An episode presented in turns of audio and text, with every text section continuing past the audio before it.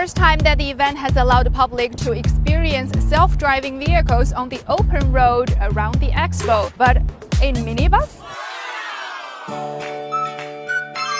大家乘坐的是由商汤科技研发的自动驾驶 AR 小巴。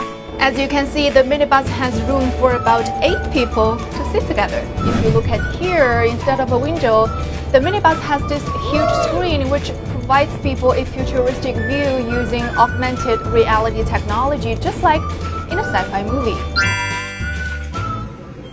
The level 4 self-driving technology makes sure the vehicle avoids pedestrians, chooses the right lane, and recognizes signal lines. The company says the minibus will be a good choice for visitors at scenic spots. Don't forget to make an appointment for one of these drives before you come to this year's event.